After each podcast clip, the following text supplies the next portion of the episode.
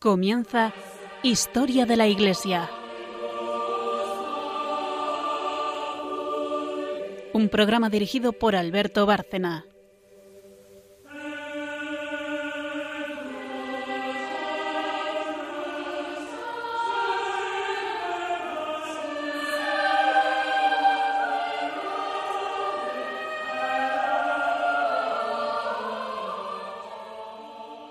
Noches, un día más, buenas noches, oyentes de Radio María y de este programa de Historia de la Iglesia.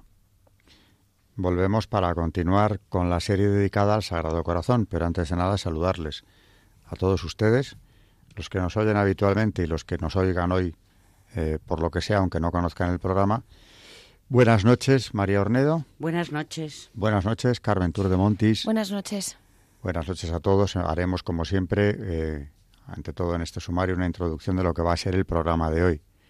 El anterior se lo dedicamos a la fundadora del Instituto del Sagrado Corazón, Santa Magdalena Sofía. No acabamos el tema, no agotamos el tema. Eh, en cuanto a su biografía y su, obra, que va a seguir hoy en la primera parte del programa, eh, a continuación haremos un, bueno, como siempre, el santo del día en la siguiente sección, un santo que tenga que ver y que este va a ser un mártir de la Eucaristía, eh, muy lejano en el tiempo al que nos trajo Carmen en el programa anterior, un santo mártir húngaro eh, de la Eucaristía de los años ya 50 del siglo, del siglo XX. Y luego en la parte final, magisterio, como siempre, a cargo de María Ornedo. Después de la pausa, empezamos ya, entramos en materia con Santa Magdalena Sofía.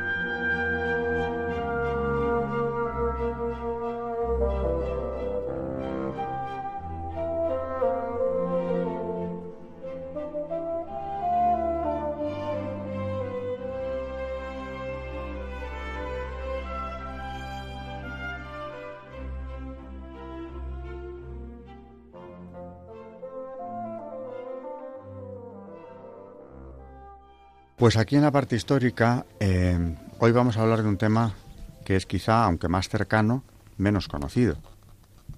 Al hablar de la consagración de España al Sagrado Corazón, al hablar de ese monumento del Cerro de los Ángeles, hemos hablado mucho de él. También hemos contado en el programa que fue destruido, fusilado primero mmm, y volado después. Pero vamos a hablar mmm, de cómo después de la guerra se reconstruye el monumento es decir, que va a permanecer en ruinas no mucho tiempo, porque fue a acabar la guerra y ya prácticamente entonces se pone en marcha el proyecto de reconstrucción. Naturalmente, el monumento que podemos visitar ahora mismo, el que vemos desde muy lejos, es aquí desde Madrid se puede ver perfectamente, es el reconstruido del anterior, del inaugurado en 1919, no quedaron más que ruinas. Ya se ocuparon con verdadera insistencia en, en arrasarlo pero ahí sigue estando. Recuerda bastante, claro, al primero, está inspirado de la misma manera, pero vamos a ver de qué, de qué forma eh, el jefe del Estado, después de la guerra civil, no solo eh, promueve la reconstrucción del monumento, sino que recupera esa consagración de España. Ya estaba consagrada, no era necesario, pero veremos cómo casi con la misma fórmula recupera la consagración. Era muy importante para España eh, que el monumento siguiese ahí, por eso mismo los enemigos de Dios se empeñan en destruirlo, pero por lo mismo eh, los católicos españoles naturalmente tienen un enorme interés en que se vuelva a reconstruir. Vamos a ver toda esa historia de, de la reconstrucción. Carmen, cuéntanos. Pues habiendo quedado en poder del Frente Popular la zona en que estaba situado el monumento, tan solo a los pocos días del lanzamiento, exactamente el día 28 de julio de 1936, se produciría el horrendo simulacro del fusilamiento de la imagen del Sagrado Corazón de Jesús. Y después su voladura que aquellos desalmados, tras varios intentos, logran llevar a cabo sus propósitos entre la fecha indicada y el 7 de agosto, no sin antes fusilar allí mismo a cinco obreros de las compañías obreras del Sagrado Corazón, cuyos nombres eran Justo Dorado, Elías Requejo, Vicente de Pablo, Blas Ciarreta y Fidel Barrios. En total asesinarían a los dos capellanes, a 50 obreros y a 26 obreras. Por fin, el día 6 de noviembre del mismo año, tropas del general Varela liberarían el cerro con el monumento totalmente destruido, por lo que una vez terminada la guerra, también Franco se ocuparía de su íntegra reconstrucción, mediante los correspondientes decretos de adopción y reconstrucción por el estado de edificios y monumentos nacionales, produciéndose con estos motivos una serie de importantes actos de los que vamos a dar información. El primero consistió en la colocación de la primera piedra del nuevo monumento, que tuvo lugar el 18 de julio de 1939, dándose comienzo seguidamente a los trabajos de su construcción, que habrían de culminar con su bendición y consiguiente inauguración al cabo de 26 años.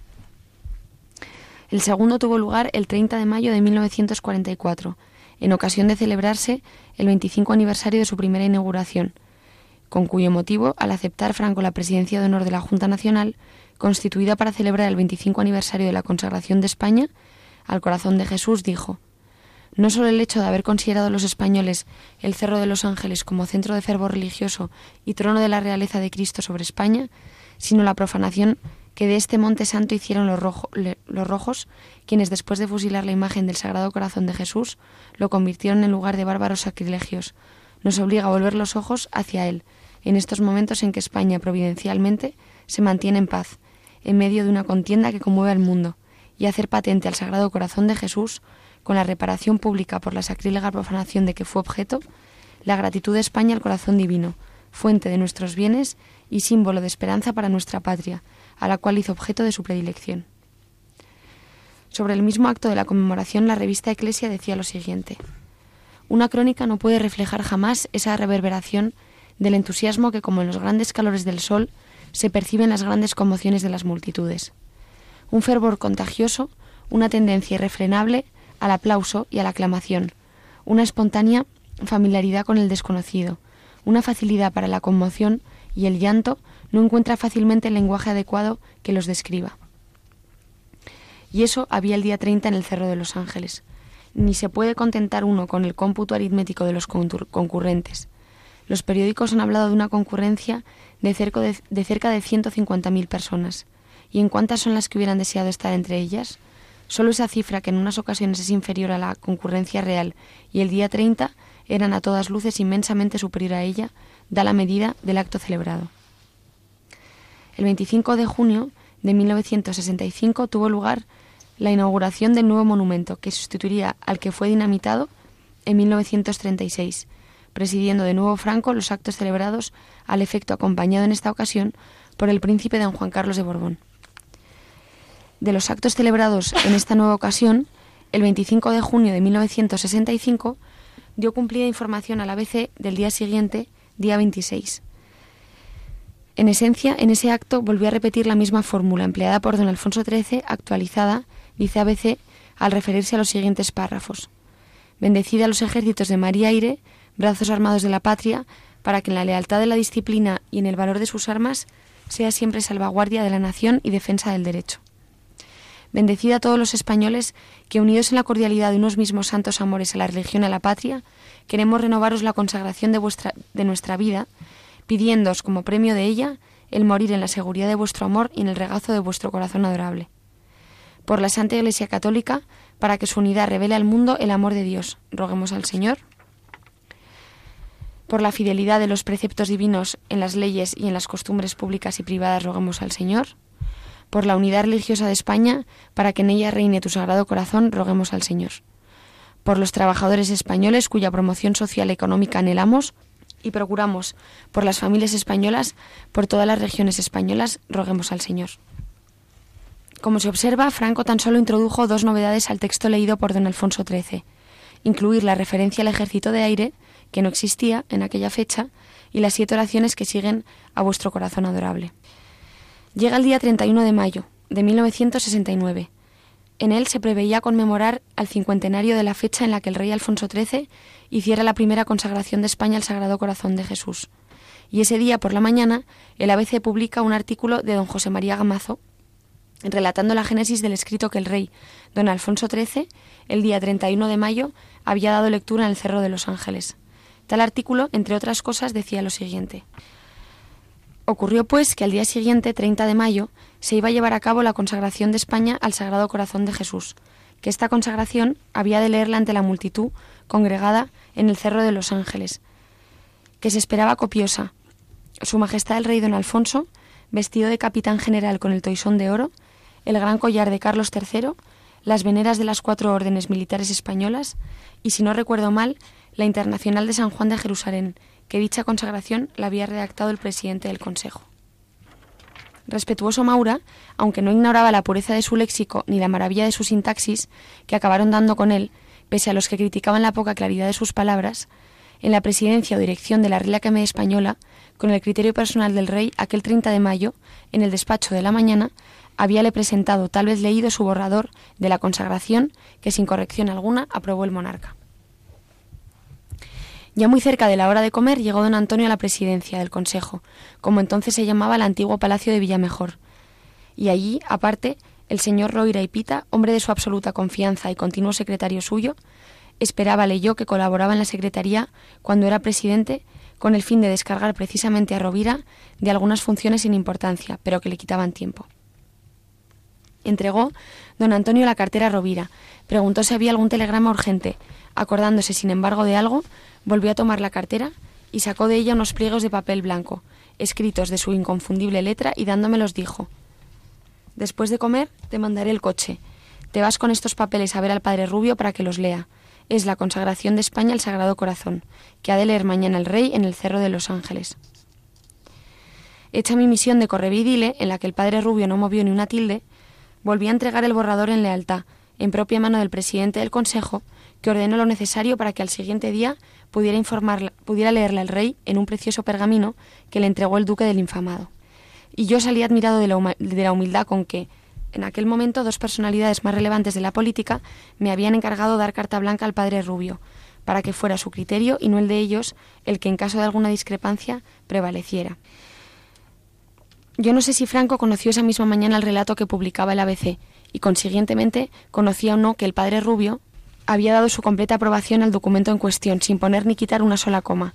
Pero es el caso que en la tarde del día 31 de mayo, acompañando acompañado también esta, esta vez por el príncipe don Juan Carlos de Borbón, a quien un mes después designaría como su sucesor, acudió al Cerro de los Ángeles con motivo de la celebración del cincuentenario de la consagración de España al Sagrado Corazón de Jesús, reiterando esta vez unas palabras que sorprendentemente en esta ocasión, como hemos visto, son prácticamente idénticas a las que utilizó don Alfonso XIII en 1919. Lo que sí me atrevo a pensar es que Franco probablemente era conocedor de las consecuencias que aquellas palabras tuvieron en su día en relación en la caída de la monarquía, al tiempo que no puedo dejar de reflexionar en los posteriores y feroces ataques que a su fallecimiento se habrían de dirigir contra su figura histórica y la del régimen político que dejó establecido cumpliendo unas leyes sucesorias dos veces aprobadas en referéndum en un periodo de 19 años por los españoles de entonces que habíamos dejado una España considerada la décima potencia industrial del mundo. Ahora llevamos mucho tiempo sin volver a someter a referéndum alguna la Constitución de 1978. Ya sé que entonces no existían los partidos políticos, pero tampoco teníamos las tensiones separatistas que ahora nos agobian.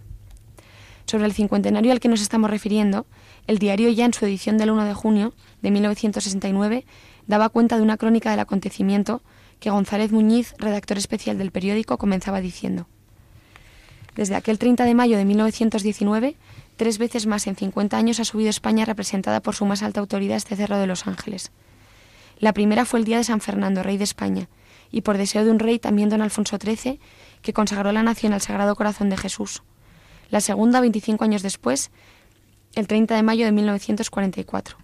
El monumento estaba en ruinas, pero se quiso recordar el aniversario de aquel mayo de 1919.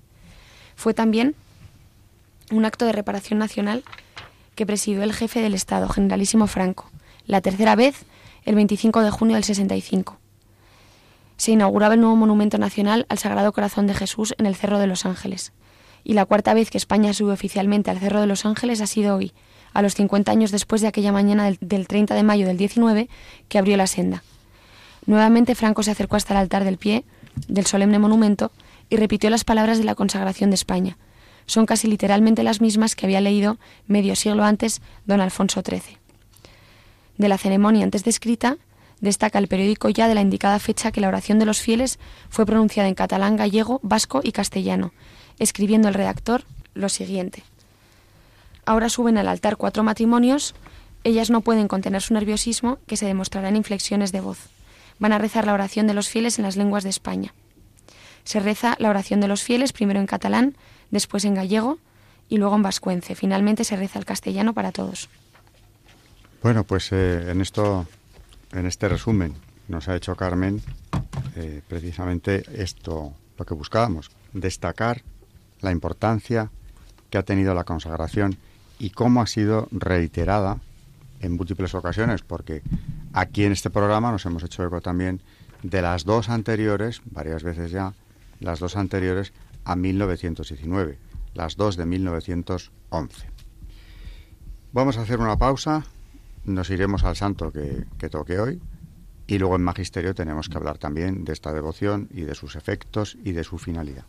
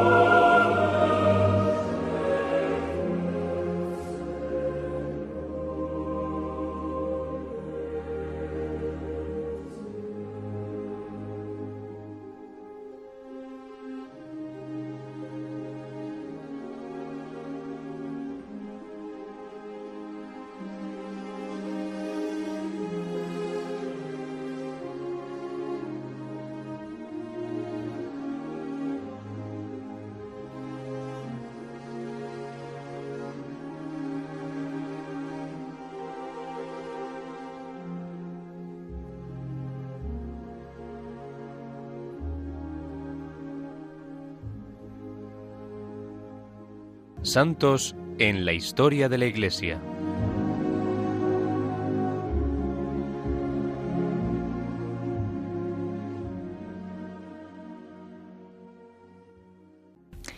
Hoy vamos a hablar de San Simón Stock. Stock que significa tronco, añadido al nombre, sobre todo a partir del siglo XV, en que se hace ya común esta denominación, le viene por su anterior vida de eremita solitario que vivió en el tronco de un árbol seco de los bosques ingleses. Los biógrafos posteriores se sirvieron de esta cualidad y nombre para agigantar su ascetismo. Alguna otra fuente hace a San Simón proveniente de los cruzados o peregrinos de los santos lugares, ya que no fue infrecuente que algunos de estos amadores de la aventura pidieran vestir el hábito de los carmelitas, influidos por la oración y soledad que aquellos monjes llevaban en las grutas del Monte Carmelo del que recibían nombre. Los cristianos palestinos tuvieron que decidirse a exponerse a desaparecer a manos de los maometanos o animarse a salir hacia Europa, cuando terminó la tregua que habían pactado Federico II y el sultán de Egipto. En 1238 tomaron los del Carmelo la decisión de emigrar a Inglaterra, a pesar de que llevaban consigo el temor de que aquel cambio les trajera peligro para su oración y aislamiento. Los nobles Guillermo Vesci y Ricardo Grey les facilitaron el establecimiento de los conventos de Halm y Kent. Eran los años 1241 y 1242. Una de estas versiones es en este momento donde señala la entrada de Simón en el Carmelo. El caso fue que en 1245 tuvieron los carmelitas un capítulo general, general en Aylesford en el que eligieron como prior mayor a Simón, dándole la plenitud de autoridad sobre la orden. Mucho tuvieron que sufrir aquellos buenos monjes. No conseguían adaptarse al nuevo ritmo de vida, con un clima tan poco propicio, no se sentían acogidos por la gente. La mayor parte de ellos comprobaba que sus temores eran bien fundados y que era poco menos que imposible seguir viviendo según la regla de San Alberto. Simón hizo lo que pudo ante tal cúmulo de dificultades y buscó apoyo en el Papa Inocencio IV, del que consiguió cartas de recomendación y recurrió al rey Enrique III de Inglaterra para poder echar raíces. Reformó la regla para poder vivir en las ciudades y a tomar parte en el servicio de las almas. Pero el descontento generalizado se añadió el mal de las deserciones de algunos monjes y del paso que otras dieron a otras órdenes en las que veían más garantías. En medio de esta grave crisis tuvo lugar la aparición de la Virgen, que mostraba por el Carmelo una protección especial. Se le apareció a Simón rodeada de ángeles y llevando en sus manos el escapulario de la orden. Le dejó en regalo la promesa, quien lo lleve y muera con él se salvará. Acontecimiento tan singular sirvió para alentar a los desanimados carmelitas. Luego el escapulario, con la promesa de la Virgen, trascendió a toda la Iglesia como manifestación de la maternidad universal de María, a través de la, adscripción a la archicofradía de Nuestra Señora del Carmen. De Simón Stock no hay mucho más. Continuó su esfuerzo de afianzar y consolidar la orden en Europa hasta su muerte. Ocurría en Burdeos en 1265. Hoy parte de sus restos, milagrosamente salvados de la Revolución Francesa, se conservan en el convento de Aylesford, a donde se trasladó su cabeza en 1951.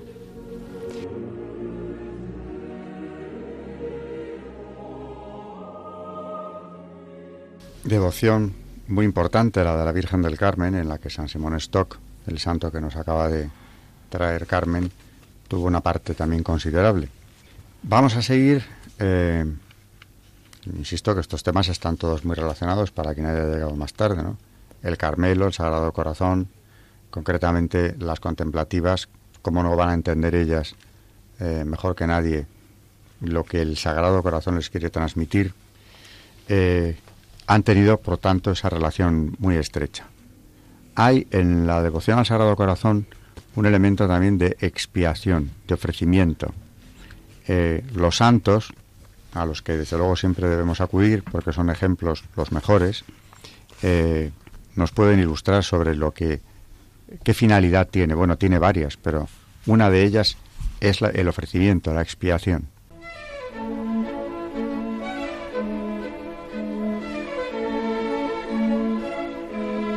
El Magisterio de la Iglesia.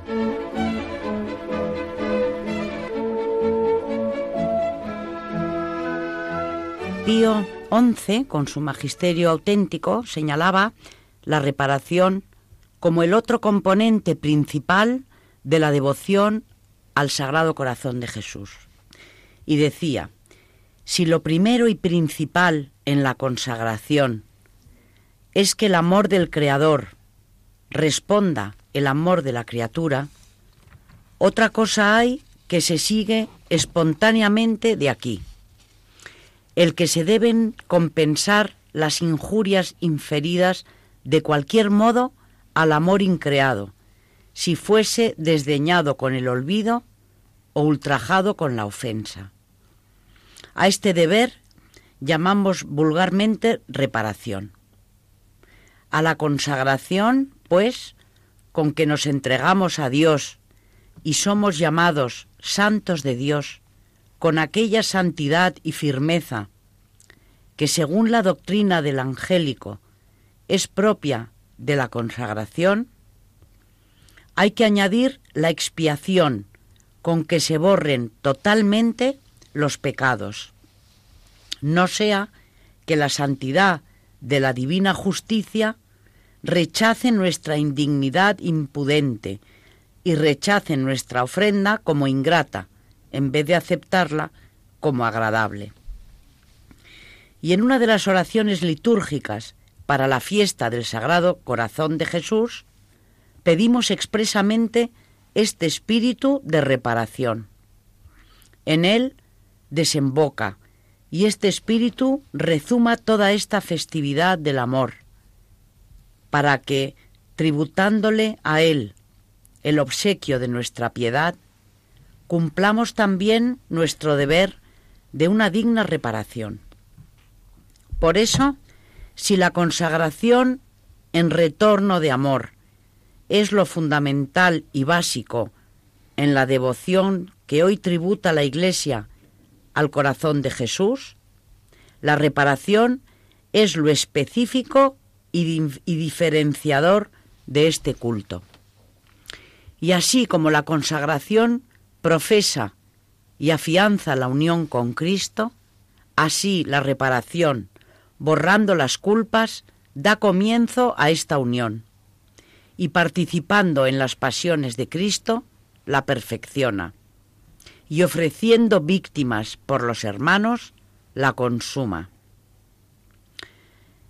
Los ejemplos de los santos. Esta reparación es el pensamiento que responde a la invitación apremiante de Jesús, dirigida a Santa Margarita. Habiéndose aparecido un día este divino Salvador a su indigna esclava, escribe ella misma al padre Croisier, me dijo, busco para mi corazón una víctima que se quiera sacrificar como una hostia de inmolación para el cumplimiento de mis designios. Ella le presentó muchas almas santas que corresponderían fielmente a sus designios, pero el Señor le replicó, no quiero otra que a ti, y para esto te he escogido. ¿O es esta inmolación como aquel ofrecimiento de Santa Teresa del Niño Jesús, cuando el 9 de junio de 1895 día de la Santísima Trinidad, después de la comunión siente en su corazón los impulsos del amor misericordioso de Jesucristo. Y raptada por el águila divina, siente que Jesús la toma como víctima de este amor misericordioso. Obtenida la bendición de la obediencia por la voz de la priora, su hermana Paulina, la madre Inés de Jesús, formula aquel acto de ofrecimiento de mí misma como víctima de holocausto al amor misericordioso, que ha sido ejemplo y acicate para la entrega ferviente de otras almas a oblaciones de mayor estima y mayor momento. De esta fórmula son las siguientes frases escritas por María Teresa del Niño Jesús y de la Santa Faz, religiosa carmelita indigna, como ella misma rubrica. Dice así, para vivir en un acto de perfecto amor, me ofrezco como víctima de holocausto a vuestro amor misericordioso, suplicándoos que me consumáis continuamente, dejando desbordar en mi alma los raudales de infinita ternura que en vos se encierran sea yo de este modo, oh Dios mío, mártir de vuestro amor. Quiero, oh amado mío, en cada latido de mi corazón, renovaros esta ofrenda infinitas veces, hasta que desvanecidas las sombras, pueda expresaros de nuevo mi amor cara a cara eternamente.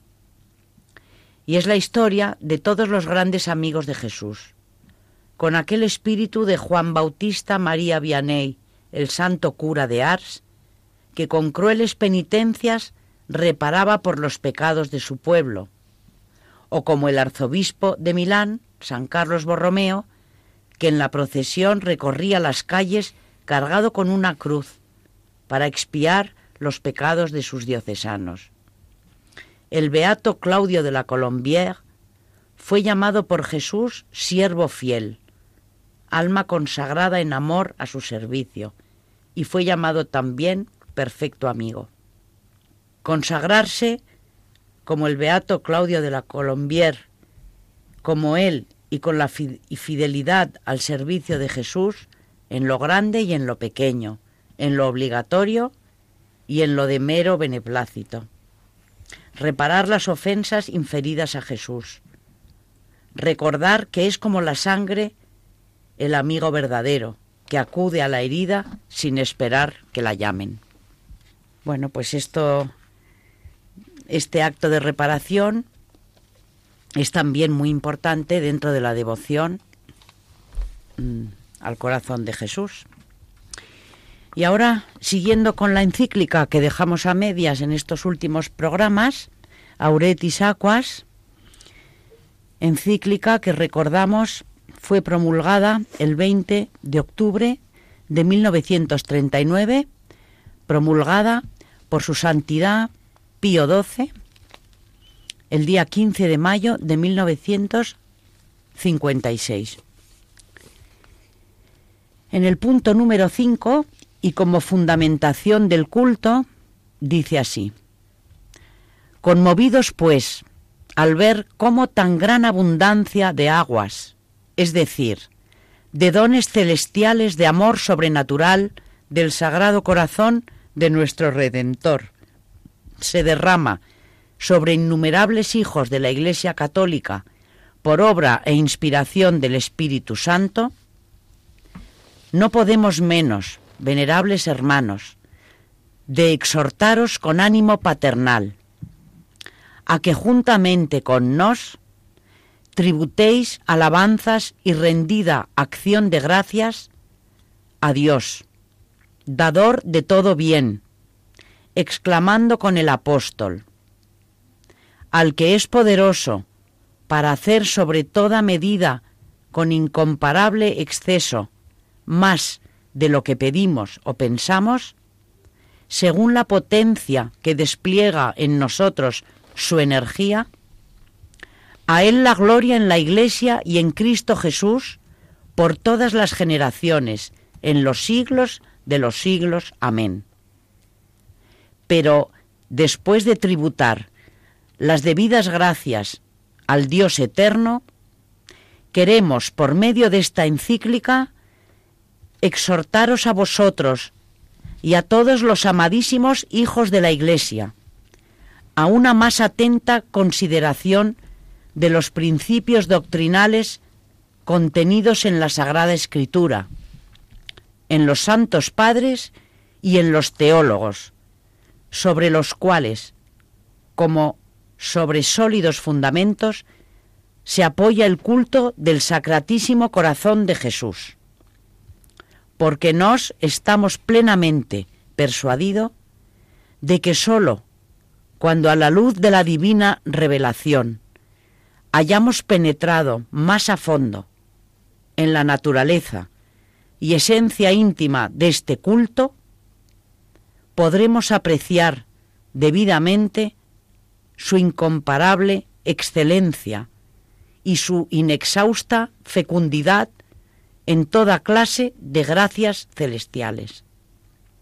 Y de esta manera, luego de meditar y contemplar piadosamente los innumerables bienes que produce, encontraremos muy digno de celebrar el primer centenario de la extensión de la fiesta del Sacratísimo Corazón a la Iglesia Universal.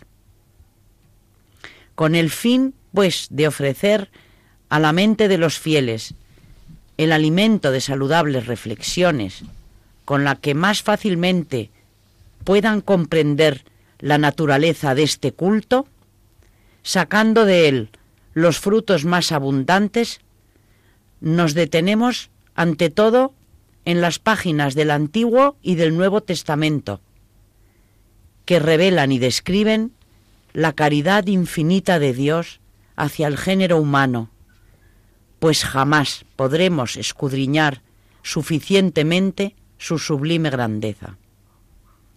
Aludiremos luego a los comentarios de los padres y doctores de la Iglesia. Finalmente procuraremos poner en claro la íntima conexión existente entre la forma de devoción que se debe tributar al corazón del Divino Redentor y el culto que los hombres están obligados a dar a su amor y al amor de la misma Santísima Trinidad a todo el género humano. Porque una vez considerados a la luz de la Sagrada Escritura y de la tradición, los elementos constitutivos de esta devoción tan noble, será más fácil a los cristianos beber con gozo las aguas en las fuentes del Salvador. Es decir, podrán apreciar mejor la singular importancia que el culto al corazón sacratísimo de Jesús ha adquirido en la liturgia de la Iglesia, en su vida interna y externa, y también en sus obras. Así podrá cada uno obtener aquellos frutos espirituales que señalarán una saludable renovación en sus costumbres según lo desean los pastores de la Grey de Cristo.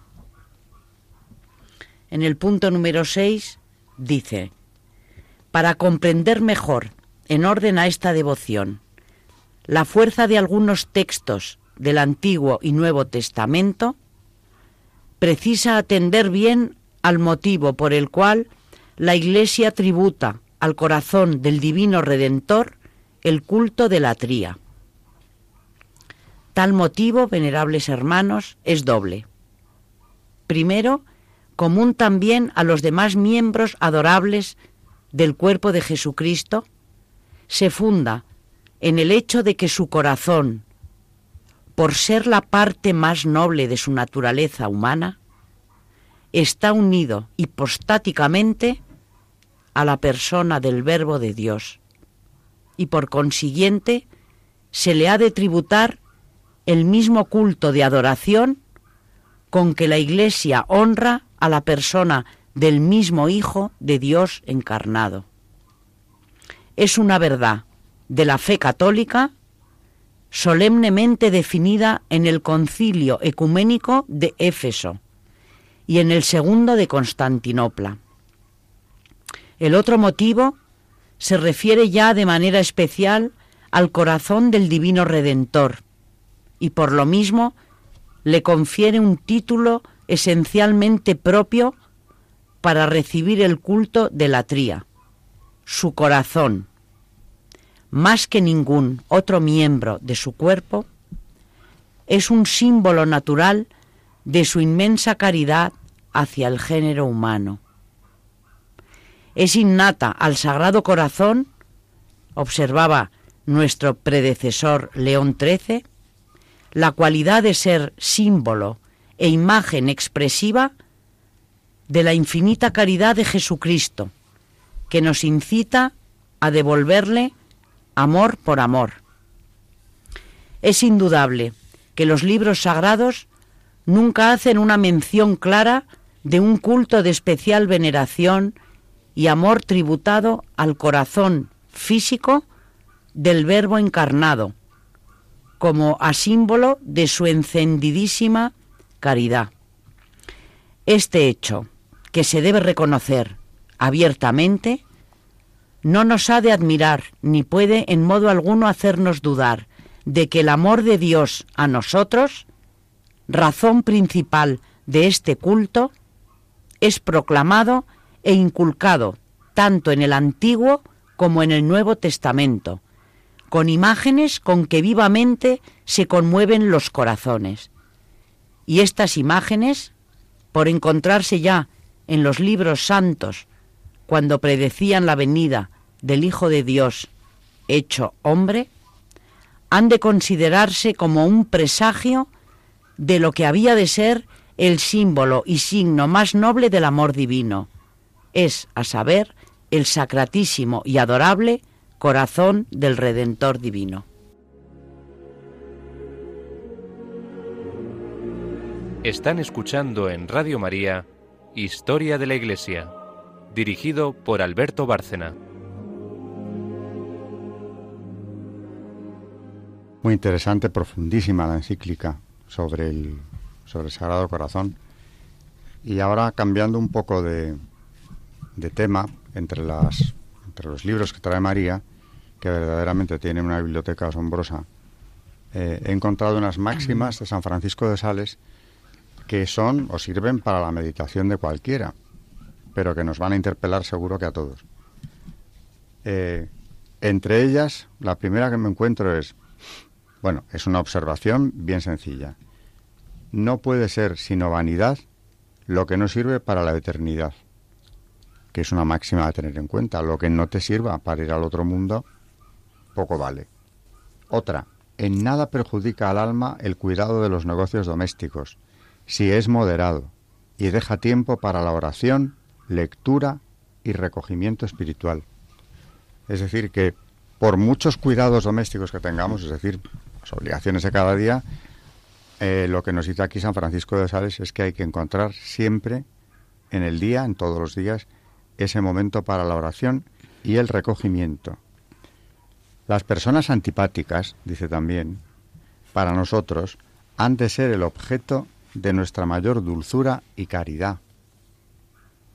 Esto desde luego es un instrumento de santificación, porque ser dulces y caritativos, especialmente con las personas que no son antipáticas abiertamente, es un esfuerzo que, claro, primero es una meditación, pero es un esfuerzo que hay que hacer.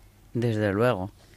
Y verdaderamente, mm, esto que decíamos cuando, bueno, o que nos enseñaban en casa, ¿no? Hay que leer las vidas de los santos, pero verdaderamente cuánto nos enseñan, porque sobre todo ellos han cogido el mejor camino.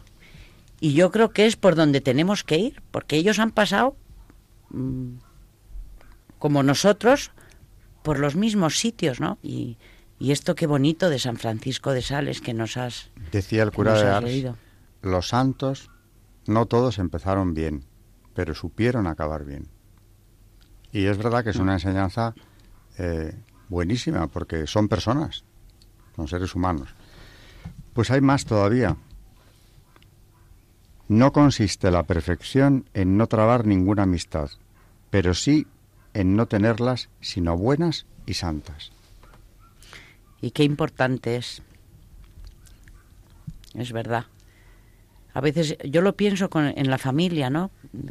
Que los hijos dices, bueno, verdaderamente cuantísimo les influyen las amistades. Claro, hay que rezar mucho por ellas, hay que ayudarles en lo que se pueda, pero ahí está mm, el discernimiento, en el caso de los hijos, ¿no? hasta qué punto hay que ayudar, por supuesto, a esas personas que, que están perdidas, que hay que hacerlo, que duda cabe, pero en ciertos momentos, en ciertas edades sobre todo, ¿qué peligro representan en la vida de nuestros hijos? Además, bueno, no sé si viene mucho al caso del Sagrado Corazón, pero ya que estamos en esta materia, eh, a mí me llama la atención, pero sobre todo mm, también eh, en contra de mí, que yo veo que hoy en día los padres, mm, ya no solo por recomendar a tus hijos que, bueno, pues que las buenas amistades, ¿no? Sino en muchísimos otros consejos, me doy cuenta y observo mm, a mí misma y a mi alrededor que no sé por qué, no, ya no es ni siquiera falta de autoridad, es que observo miedo hacia nuestros hijos. Yo no sé qué es esto que está ocurriendo, ¿no? Pero en vez de hablar claramente y saber que lo mejor que puedes hacer por tu hijo es decirle la verdad y recomendarle las cosas buenas, una especie de pánico al decirles la verdad o, o, al decirle el camino por donde tú crees que deben de ir, ¿no? Yo eso lo tengo bastante meditado, pero es que se han, se han empeñado en destruir el principio de autoridad. Entonces los padres o los que tienen cualquier autoridad sobre otros temen ejercerla, porque nos han ido mm, inculcando como que eso sería una señal de tiranía, de despotismo. Eh, hoy lo que se lleva es la tolerancia, la cercanía en todos los sentidos. El, tu opinión vale tanto como la mía, que eso, claro, a la larga, en lo que es un proceso de educación, no puede ser así. Si mi opinión vale tanto como la de mi hijo menor de edad, por ejemplo, pues yo estoy sobrando. Podré ser un buen amigo suyo, podré ser mm, una buena compañía quizá, pero un padre no. ¿Cómo lo ves, Carmen, tú que estás en la edad? bueno, yo, mm, yo trabajo en un colegio y la verdad que eso, eh, ya no solamente en los adolescentes, eh, yo estoy con niños de 8 años y, y, la verdad que es muy impresionante ver cómo algunos niños tienen dominados a sus padres, pero de una manera son verdaderos tiranos. Y claro, yo que lo veo con 8 años, muchas veces pienso, joder, ¿qué va a ser de estos niños, no? Porque esto en un futuro, si ya están así a los ocho años, no me quiero imaginar. Bueno, en la adolescencia ya no me los quiero ni imaginar. O sea que sí, es, una cosa que yo creo que cada vez se ve antes y, y que la verdad que es muy peligrosa porque al final cuando no les pones límites a los niños, pues claro, mm, se convierten en eso, en unos tiranos. Y luego se ve, por ejemplo, también eh, con el tema de los profesores, ya ves a padres dando la razón a los niños delante de los profesores y, una serie de cosas que a mí la verdad que me impresionan bastante.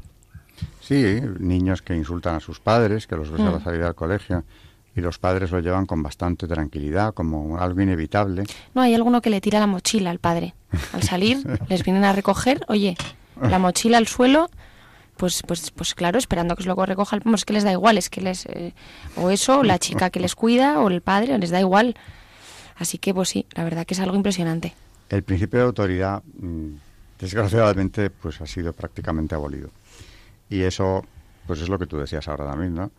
¿Por qué les tienen miedo? Pues porque temen quedar mal ante ellos y ante el resto del mundo. Se, eh, se han llegado a creer que el buen padre es el que aguanta lo que le echen. Y una última máxima de estas de San Francisco de Sales. ¿Puede haber mayor dicha que vivir, trabajar y alegrarse en solo Dios? Vivir, trabajar de alegrarse en solo Dios.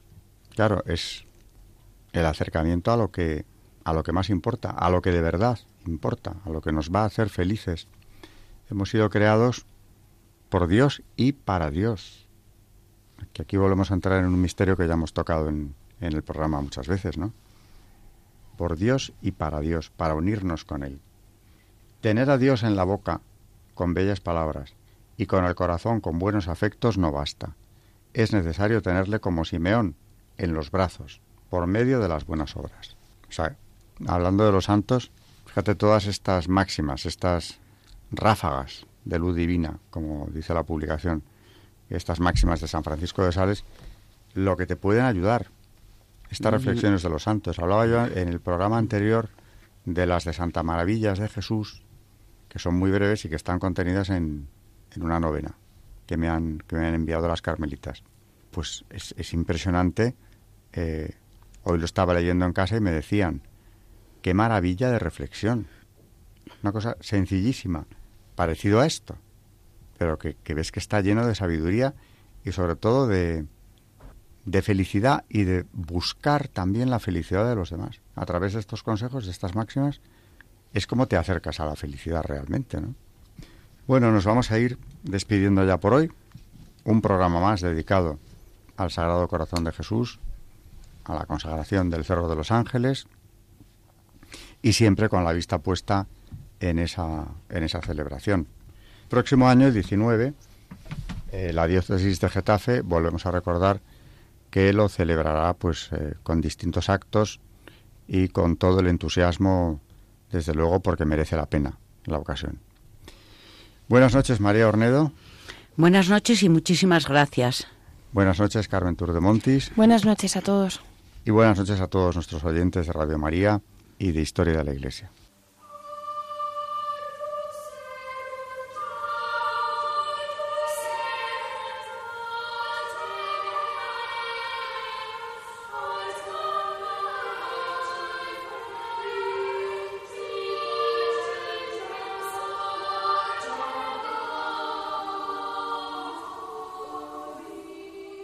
Han escuchado Historia de la Iglesia, un espacio dirigido por Alberto Bárcena.